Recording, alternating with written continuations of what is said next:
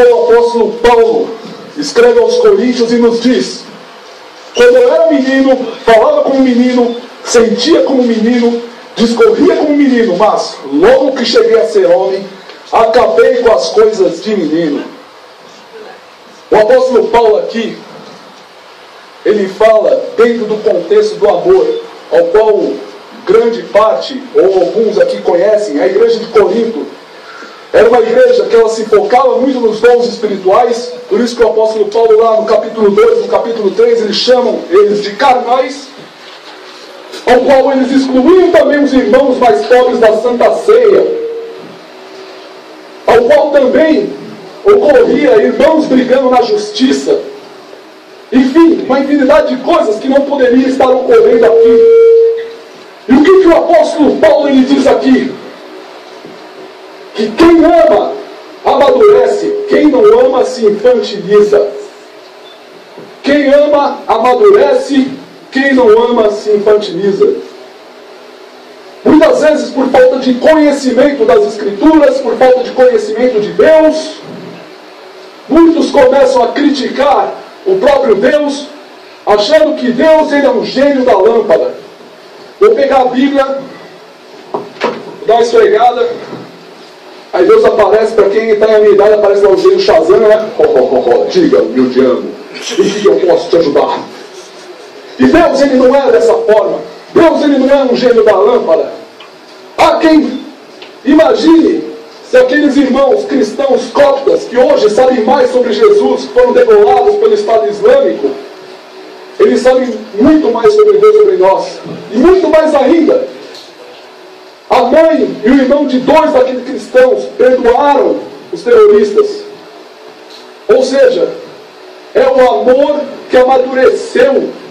O apóstolo Paulo ele achava que era, tinha coisa de homem, e ele vivia coisa de homem dentro do contexto do amor. Ele estava amadurecido e não infantilizado. E muitas vezes viveu uma fé eu não sei se eu chamo isso de fé, mas viver um pensamento infantilizado, como lá nos mostra Hebreus capítulo 11. A teologia da prosperidade só ministra o primeiro e o segundo versículo. Mas os demais, a partir do versículo 12 para frente, ali vai dizer que alguns foram cerrados ao meio, outros não alcançaram nem a promessa, mas eles viram coisa melhor. Então, o convite da palavra de Deus é para ter amadurecimento na palavra de Deus. Amadurecimento com o amor. Mas como que eu vou gerar um sentimento que às vezes não é espontâneo em mim? Amor é fruto do Espírito e o amor ele só pode ser dado pelo Espírito. Não é o amor que é mostrado aí fora, entre um homem e uma mulher, entre duas pessoas, e que não é esse tipo de amor que a palavra de Deus ela fala. Ela fala do amor que gera em nós, ao qual nós podemos somente amar a Deus o nosso próximo. Às vezes a religião, ela ensina que amar a Deus é como cultuar uma divindade. Você vai lá, bate palma, levanta a mão, canta, voltou para casa e tchau. Aquilo ali é só uma prestação de culto, porque a verdadeiro amor a Deus ele só pode amar na vida do nosso próximo. Somente no nosso próximo a gente pode amar a Deus. E muitas vezes Aleluia. Muitas vezes, se alguém aqui está se infantilizando, achando que Deus tem culpa de tudo, Deus não tem culpa de nada. A culpa é pelos nossos próprios pecados. A culpa é pelas nossas próprias falhas. Eu nunca vou culpar Deus pelos meus pecados. É meus pecados, sou eu que cometo, Senhor me liberta.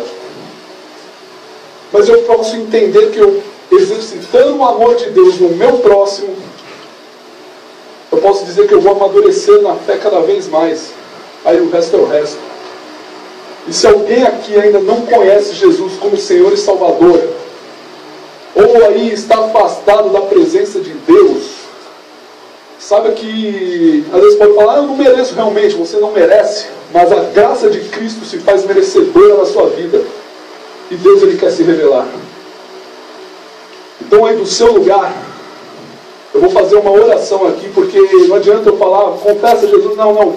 No coração você crê, depois na sua boca você confessa. Eu vou orar aqui. Deus, nós te louvamos, te glorificamos por tudo Que nós possamos estar amadurecendo na fé, crescendo, e que nós possamos ser cheios da Sua presença, meu Deus.